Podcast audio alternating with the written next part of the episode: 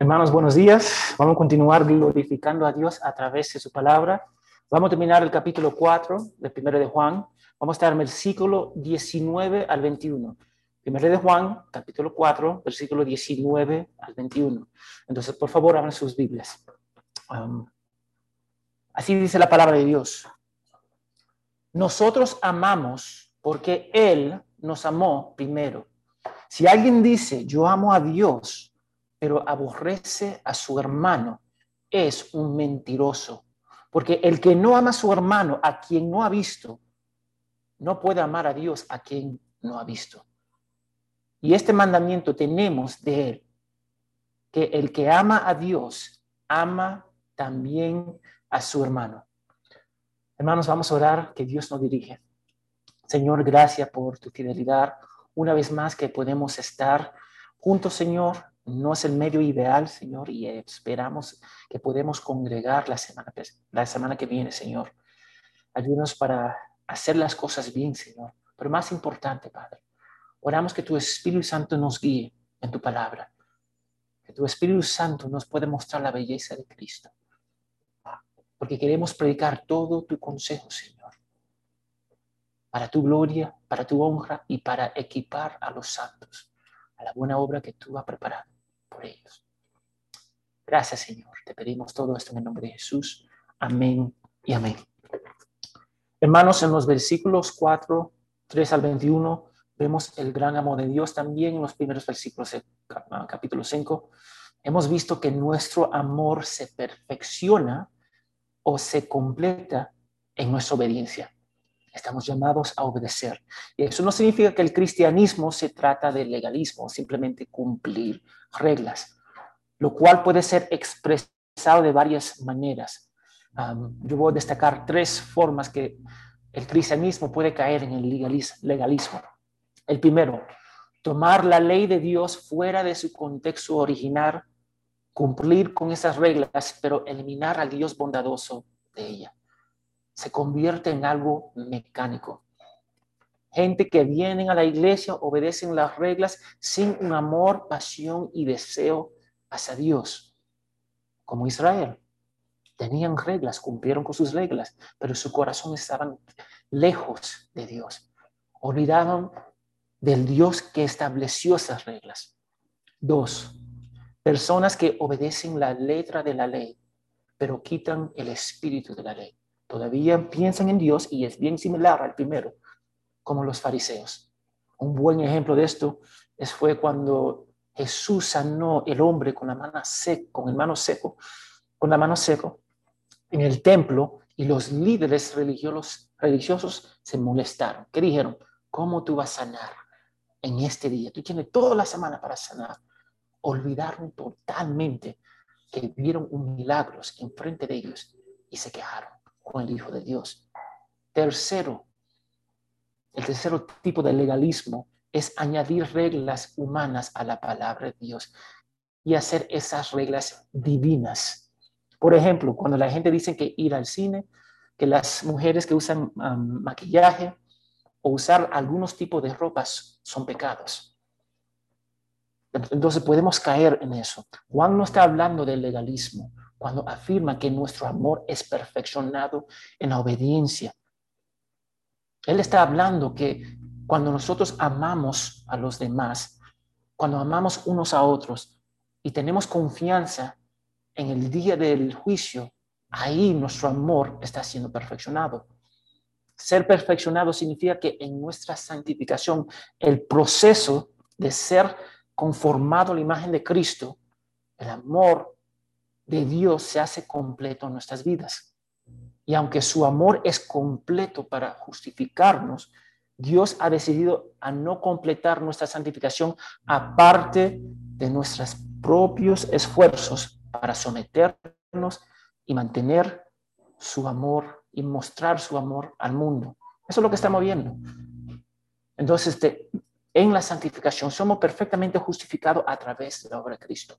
Pero la santificación, Dios obra en nosotros y con nosotros para someternos a su palabra. Si ellos testifican y han experimentado que Jesús es el Mesías, que es el Dios revelado en la carne y que un día volverá, esto debería cambiar todo su vida, que resulta en matar los deseos de la carne y tomar su cruz para seguir a Cristo. Eso debería producir la salvación. Y Dios expresa su amor a través de Cristo. Pero ese amor debe producir algo en nosotros. Y la palabra dice, si me amas, me obedeces. Juan 14, 15, lo puede notar por referencia. El que no ama a su hermano está mostrando dos cosas. Uno, es inmaduro en la fe. O dos, no son creyentes. Y ahora Juan llega a la esencia de por qué aman a través de la obediencia y amándose unos a otros. Y este es ese es de gran importancia porque establece la mente, la vida y el caminar de un discípulo. Y hay varias iglesias locales alrededor del mundo que están abrazando todo tipo de pecado porque olvidan este principio. Ellos como Israel han olvidado que su único propósito es glorificar a Dios y disfrutar de Él. Han olvidado que Él es el creador y nosotros somos su creación. Y Juan está demostrando que la esencia de su amor se basa en Dios y su amor por ellos. El amor de Dios expresado en obediencia hacia Él y amor a su pueblo marca una distinción entre los discípulos y los anticristos. Fue Dios que lo inició, lo sostiene y lo lleva a cabo. Juan está tratando con personas que no amaban algo que nosotros también luchamos. Entonces vamos a entrar en el primer punto. Dios, no, Dios nos amó primero. Dios nos amó primero. Juan les dice a los creyentes que nosotros amamos. Ahora, noten que se incluye en esa declaración porque Él claramente se identifica con ellos porque se identifica con Cristo. Amén. Romanos 15, 5 al 6. Romanos 15, 5 al 6, pueden notarlo y pueden revisarlo más tarde. Mira lo que dice. Y que el Dios de la paciencia y del consuelo les concede tener el mismo sentir los unos para los con los otros conforme a Cristo Jesús, para que unánimes en una voz glorifiquen a Dios y Padre de nuestro Señor Jesucristo. Entonces, identificarse con Cristo no significa que vayamos a estar de acuerdo con todos pero vamos a tener la misma mente, el Evangelio, la gloria de Dios, pero sí significa que su sangre sea más grande que nuestras diferencias. La sangre de Cristo. Juan se considera parte del rebaño y nosotros también deberíamos considerarnos parte del rebaño. El amor que Juan está describiendo solo se produce a través de la salvación que vino de Dios. En el griego, amar puede ser usado tanto como negativo o como para positivo, positivamente. Por ejemplo, en 4.8 de esta carta dice, Dios es amor, Dios es agape. En 2 Timoteo 4.10, Pablo hablando, él dice, pues Demas me ha abandonado habiendo agapao, habiendo agapao este mundo presente, habiendo amado este mundo presente. En este contexto, Juan lo utiliza para describir el amor de Dios para glorificarlo y para que nosotros podemos imitar. Juan desea que nosotros imitamos ese amor. Es un amor sacrificial, un amor piadoso que tiene el mejor interés en la otra persona. El mejor interés en la otra persona.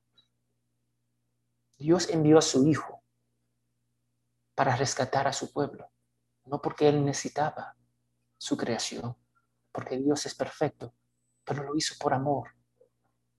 Juan dice que Dios es amor y eso significa más que Dios es amoroso pero su naturaleza es amor.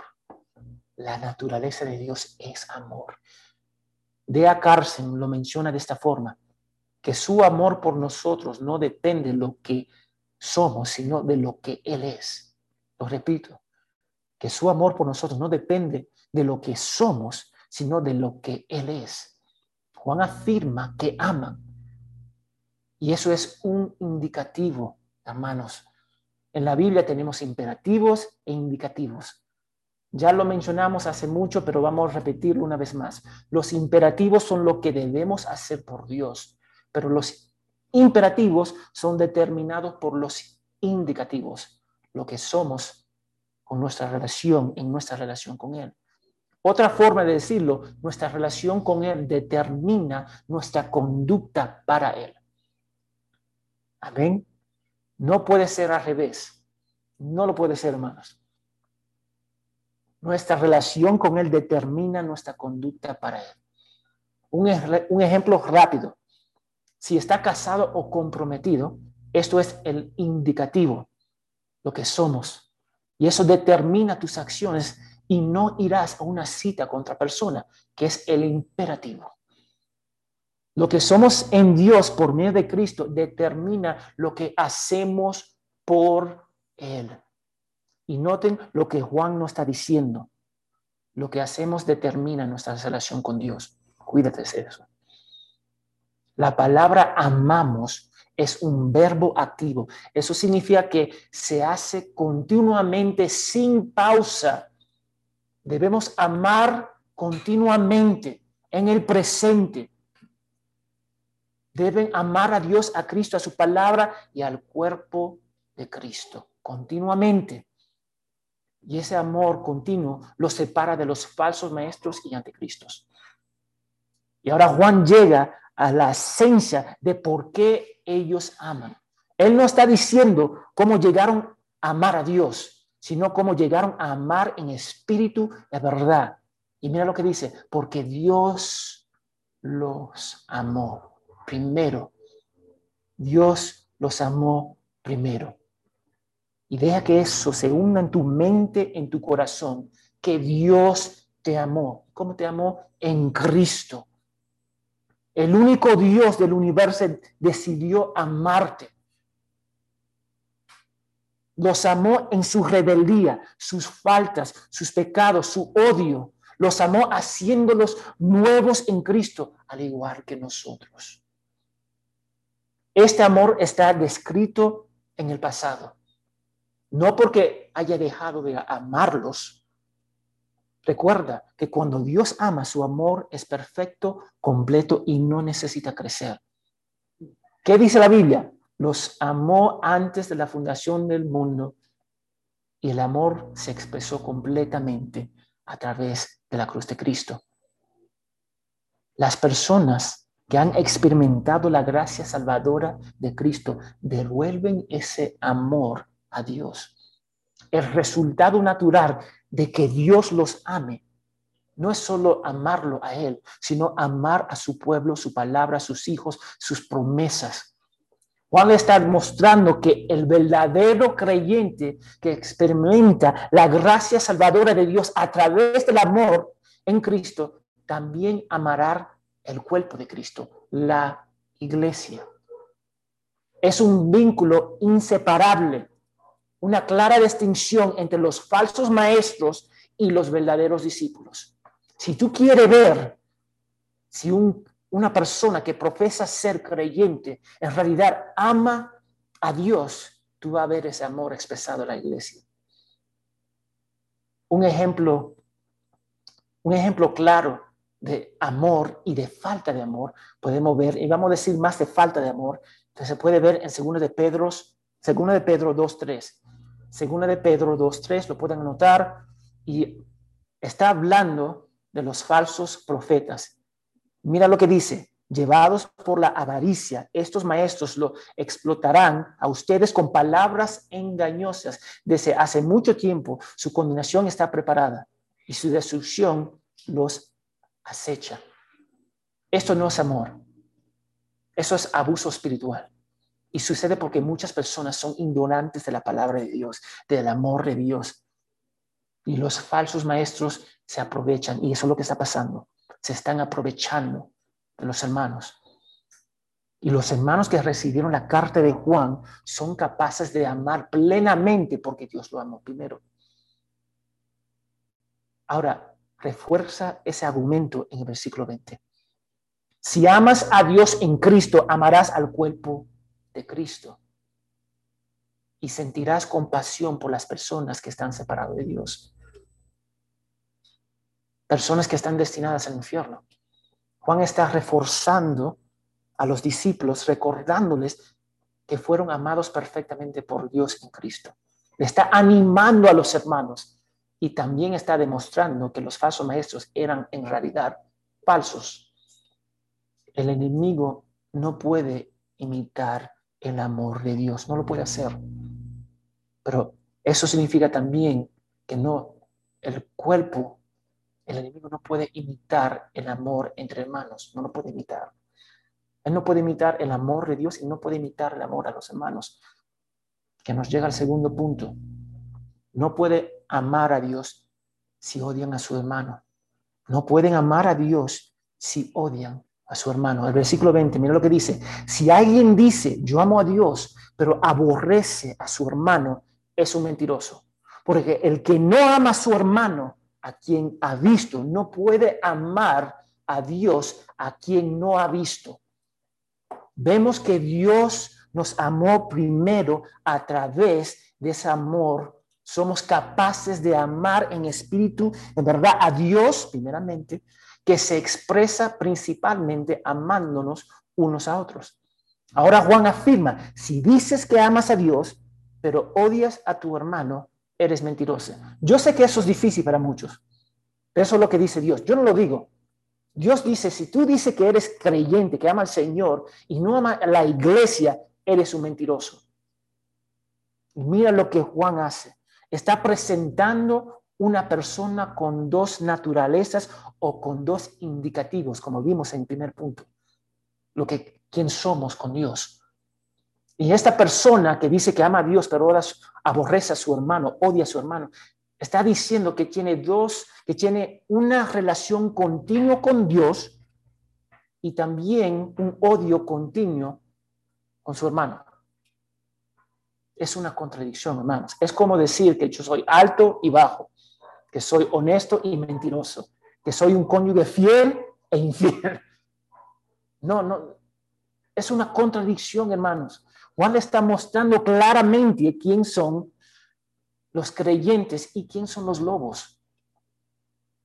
Porque él estaba luchando con personas que estaban distorsionando a Cristo, que estaban diciendo que Jesús no vino en la carne.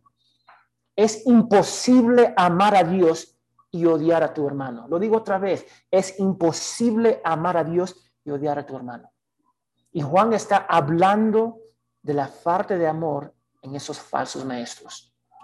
Hermanos, somos clasificados por el mundo con varios títulos. A veces, a veces nos llamas ignorantes, a veces dice que somos conservadores, pero nunca debemos ser clasificados de no mostrar amor, el amor bíblico. Jamás, jamás deberíamos ser clasificados así. Y hay muchos que son clasificados de esa forma los anticristos dicen, yo amo a Dios, pero aborrecen a sus hermanos. ¿Sabe lo que significa odiar? Significa exactamente lo que tú piensas. Aborrecer, odiar, despreciar. Eso es lo que significa. Lo que significaba en ese entonces, significa ahora. Y algunas personas se odian a sí mismos. Pero normalmente el odio es hacia los demás y el odio es veneno que destruye a una persona y a los que los rodean. El odio ciega a la persona. Pero más importante, el odio no es característica del discípulo de Dios. No es característica. Jesús mismo lo dice a través de su palabra. Ya lo vimos en Juan, Juan, el primero de Juan 3:15. Mira lo que dice, anótalo, primera de Juan 3:15. Todo el que aborrece a su hermano es un asesino. Y ustedes saben que ningún asesino tiene vida eterna permanente en él. Primero de Juan 2.9. Primero de Juan 2.9. Miren lo que dice. El que dice que está en la luz y aborrece a su hermano, está aún en tinieblas. Juan no está hablando del odio hacia, hacia la humanidad en general, Está hablando del odio al cuerpo de Cristo. Es el odio. Si odias a un creyente de cualquier manera, está pecando y eres un mentiroso. Porque Dios no está en ti. Yo no lo digo, la palabra de Dios lo dice. Ese odio puede manifestarse de muchas maneras. No ayudar, no orar por una persona, indiferencia, asesinato en tu corazón, asesinato real como Caín, que ya vimos, no perdonar o maldecir. Se puede manifestar de muchas formas. No puedes decir que amas a Dios y odia a tu hermano, no lo puedes decir. Como tampoco puedes decir que la luz que recibimos en el mundo no viene del sol. Decirlo y creer eso es una contradicción. Tú tienes que preguntarte, ¿tu vida es una contradicción? Eso hace que la persona sea un mentiroso. Y para que haya, para que esa persona sea mentiroso, tiene que haber una verdad absoluta. ¿Qué dice Jesús? Yo soy el camino, la verdad y la vida. El Evangelio de Juan 14, 6. Amando a tu hermano es una clara indicación que eres salvo. Y Juan utiliza un argumento que va de lo menor a lo mayor. Si un creyente no puede cumplir el mandamiento menor de amar a su hermano, a quien puede ver y tocar, no puede amar a Dios, a quien no puede ver, que es el argumento mayor. Es un argumento lógico. Dos más dos es cuatro. Tú me vas a decir que dos más dos es ocho, once. No coincide. Es la misma idea de cuatro, doce en esta carta. A Dios nunca lo ha visto nadie. Si nos amamos unos a otros, Dios permanece en nosotros y su amor se perfecciona en nosotros. Mostrando el amor entre los hermanos, muestra al Dios invisible. Ya lo vimos algunas semanas. Si falta lo segundo de amar a los hermanos, también lo primero de amar a Dios va a faltar. Odiar lo que se ve, pero amar lo que no se ve, necesito hermanos, es una fantasía está jugando cristianismo. No, es, no se puede lograr. Y Juan termina diciendo que la persona que hace esto no puede amar a Dios. Es imposible. No hay lugar para otra interpretación. Si tú no amas, no conoces el amor de Dios. Si odias a tu hermano, significa que no amas a Dios, a su Hijo, al Espíritu. Y significa que el Espíritu no está en ti eso significa que no eres creyente. Escúchame, que no eres creyente. Eso es lo que Juan está diciendo.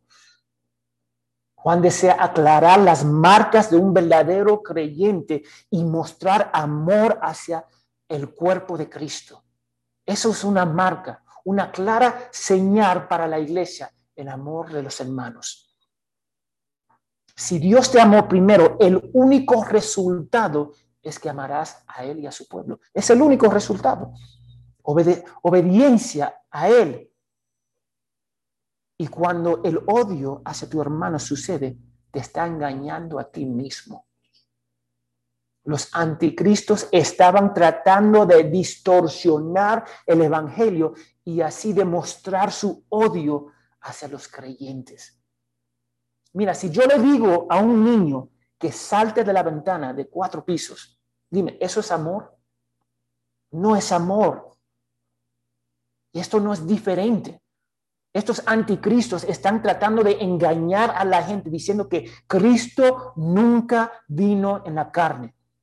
Y si Cristo no vino en la carne, no podemos ser justificados por nuestros pecados. No podemos ser aceptados por Dios, no podemos ser adoptados y seguimos viviendo muertos espiritualmente. No podemos decir eso. Entonces, alguien que aborrece a su hermano, entonces es un mentiroso y Dios no permanece en ellos. Mira lo que dice el último versículo. Y este mandamiento tenemos de él. El que ama a Dios, ama también a su hermano. Ahora Juan expresa todo lo que dijo del 13 al 21, diciendo que es un mandamiento. Un mandamiento es una instrucción de autoridad que se tiene que cumplir en hecho o palabra. Y en este caso, esa instrucción vino directamente de Dios. Ok, te doy un ejemplo. Cuando tu jefe dice que tu horario empieza a las ocho y media de la mañana, ¿eso es una sugerencia o un mandato? Es un, es un mandato. Y para faltar, tú puedes perder tu trabajo. Ahora, la diferencia es que solo se puede cumplir los mandamientos de Dios en espíritu y verdad a través de la salvación. Yo no quiero confundir las cosas. Tú tienes que amar a Dios y a través de ese amor, eso va a dirigir tu comportamiento. Ahora, eso no significa que un crédulo no puede hacer algo bueno, no puede amar. Yo no estoy diciendo eso. Un incrédulo puede amar a su familia, a su trabajo, puede ser un buen padre, madre, etc. Ellos pueden hacer eso, pero no lo hacen para la gloria de Dios en fe y reconociendo al único Dios verdadero. Los anticristos no captan que el amor de Dios y amando a los hermanos es el mismo mandamiento. Y no es la primera vez que Jesús lo aclara, hermanos. Primera de Juan 3:23. Primera de Juan 3:23. Mira lo que dice. Y este es su mandamiento. Mira, su mandamiento singular. Que creemos en el nombre de su Hijo Jesucristo y que amamos, nos amemos unos a otros como Él nos ha amado. Un mandamiento.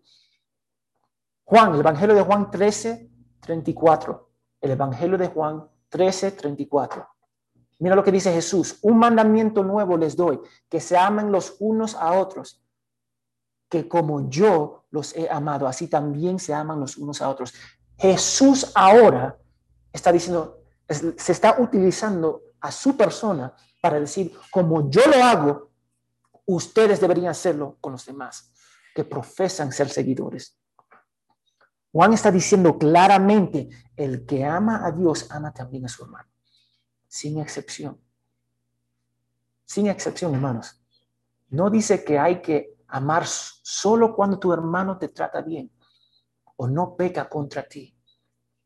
Amamos a pesar de todo. ¿Por qué? Porque Él nos amó primero, a pesar de, de toda nuestra rebeldía, nos amó.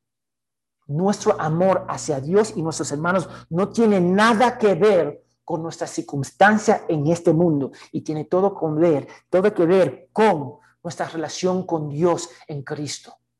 Dios no cambia, hermanos. No es duro, no muestra falta de amor, no es injusto. Él no desea el mal para su pueblo. Y porque Él amó, porque el amor de Dios no cambia, tampoco debería cambiar nuestro amor hacia los hermanos.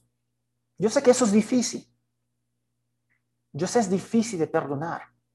Yo sé es difícil de amar a alguien que es totalmente diferente que ti. Pero tú sabes lo que tú sabes por qué amamos? Porque ambos tu hermano o tu hermana está cubierto con la misma sangre de Cristo, el cual tú estás cubierto. Y si Dios te perdonó y si Dios te amó, tú deberías amar a los demás. Vimos la semana pasada que el amor se puede describir en 1 Corintios 13. Ese es el amor bíblico y eso es lo que nosotros deberíamos aplicar. Entonces, lo primero que nosotros tenemos que tomar en cuenta de este texto es que Dios nos amó primero. Eso, es lo primero, lo primero, lo fundamento de nuestra fe. Debemos trabajar con el Espíritu para, para hacernos más a Jesús, que es la santificación, pero es Dios quien da el primer paso para salvarnos a través de su llamada eficaz de amor. Él me amó primero. Yo no lo digo, la palabra de Dios lo dice. Y cuando olvidamos este punto, que Él nos amó primero, nos atribuimos el mérito de la obra de Dios, de la salvación, a nuestra cuenta. Y eso no es un pecado leve, hermanos. Durante esta semana Evalúa tu camino con Cristo para ver si operas desde el punto de vista bíblico de que Él te amó primero. Y si y, y ve si está amando según la palabra de Dios. Debería hacer eso. ¿Está amando la iglesia solamente cuando te conviene? ¿Busca la iglesia solamente cuando te conviene? ¿Cuántas veces te queja de la iglesia? Sobre uno, dos y tres. Pero cuando tú haces la misma cosa, te muestra gracia. Nosotros tenemos que entender que amamos porque Él nos amó, sin excepción. Él nos cambió para su gloria, para su honra. Mira lo que dice John Newton sobre el cambio de la vida, sobre amar, sobre, sobre ser transformado. John Newton era un hombre que vendía esclavos hace muchos siglos, pero Dios lo salvó. Una vez él estaba orando con su familia. Mira lo que dijo. Yo no soy lo que debería ser, no soy lo que deseo ser, no soy lo que espero ser, sin embargo, puedo decir realmente que no soy lo que una vez fui. Por la gracia de Dios soy lo que soy. Amando, eres una nueva creación, debería venir por naturaleza. El amor de Dios no actúa pasivamente en nosotros. ¿Qué hizo Dios? Envió a su Hijo. El amor de Dios nos impulsa, nos transforma, nos cambia para su gloria, para su honra. Él nos amó primero y perfectamente por medio de cruz, por la cruz de Cristo. Él no nos va a amar más porque su amor es completo. Y eso debería cambiar tu vida radicalmente. Ahora, déjame decirte algo. Si Cristo estuviera aquí en la tierra, ¿qué harías por él? Pregúntate. Si tuviera hambre, ¿le daría comida? Si tuviera sed, ¿le darías algo de beber? Aunque tuvieras muriendo de sed. Si tuviera frío, ¿le darías la ropa de tu espalda? Aunque significará morir de frío. Si necesitas un mártir por su causa, ¿morirías por él? Creemos que lo amamos tanto que haríamos todo por él, todo por él. Pero sabemos que Él no ha llegado. Pero sí, su esposa está con nosotros. La esposa es la novia de Cristo. Si amas a Cristo, no sería una deducción natural de amar a su esposa. Muchos de nosotros estamos dispuestos a hacer algo por Cristo. Yo estoy dispuesto para morir, pero no estás dispuesto para morir por tu hermano. Yo le daría ropa a, Jesús si tenía frío, pero no le daría ropa a tu hermano, en Cristo. Eso no es así, hermanos. El amor hacia Dios en Cristo se expresa amando la esposa de Cristo, que es la iglesia. Entonces te pregunta, ¿amas a la iglesia como amarías a Cristo? Y si quieres probar el Espíritu y ver si alguien es de Dios, mira si ama al cuerpo de Cristo. Y yo, mira, hay algunos que van a decir, sí, yo amo la iglesia, yo amo la iglesia. Yo no, estoy amando, yo no estoy hablando de la iglesia universal, aunque eso es importante, sino amar a los hermanos, expresar en una iglesia local. Amar a los hermanos que se expresa en una iglesia local. Eso significa que tú tienes que estar involucrados en sus vidas. Significa que tú tienes que vivir con ellos. Significa que tú tienes que decir las cosas difíciles para la gloria de Dios y para la edificación de tu hermano o hermana. Y déjame decirte, dentro de la cultura latina, muchos tienden a poner la familia, el trabajo, el estudio, el matrimonio, la carrera, lo que sea, por encima de la iglesia. Vemos eso. Debemos amar a la iglesia de Dios primero. Eso debería ser nuestra prioridad. ¿Qué dijo Jesús? ¿Cómo resumió Jesús la ley de Dios? Dijo, amarás al Señor tu Dios con todo tu corazón, con todo tu alma, con toda tu fuerza y con toda tu mente y a tu prójimo como a ti mismo. Eso fue el mandamiento, eso fue el resumen de la ley de Dios. ¿Está cumpliendo eso? Pregúntete, ¿es eso lo que aspiras lograr en la iglesia local? Amar a tu prójimo como a ti mismo. Amar a Dios con toda tu mente, con toda tu fuerza. Y mira, yo quiero, no, quiero confundir las cosas. Juan no está obligando a los hermanos a amar al pueblo de Dios. Él no está diciendo, ámalos ahora mismo. Él está diciendo, si conoces verdaderamente el amor de Dios, amará al pueblo de Dios naturalmente. Es causa en efecto. Si Él te salva y tú conoces el amor de Él a través de Cristo, por naturaleza tú vas a amar. Nadie tiene que obligarte a amar. Dame preguntarte, ¿quién te obligó a amar tus hijos? ¿Alguien dijo, tiene que amar tus hijos? No, eso viene naturalmente.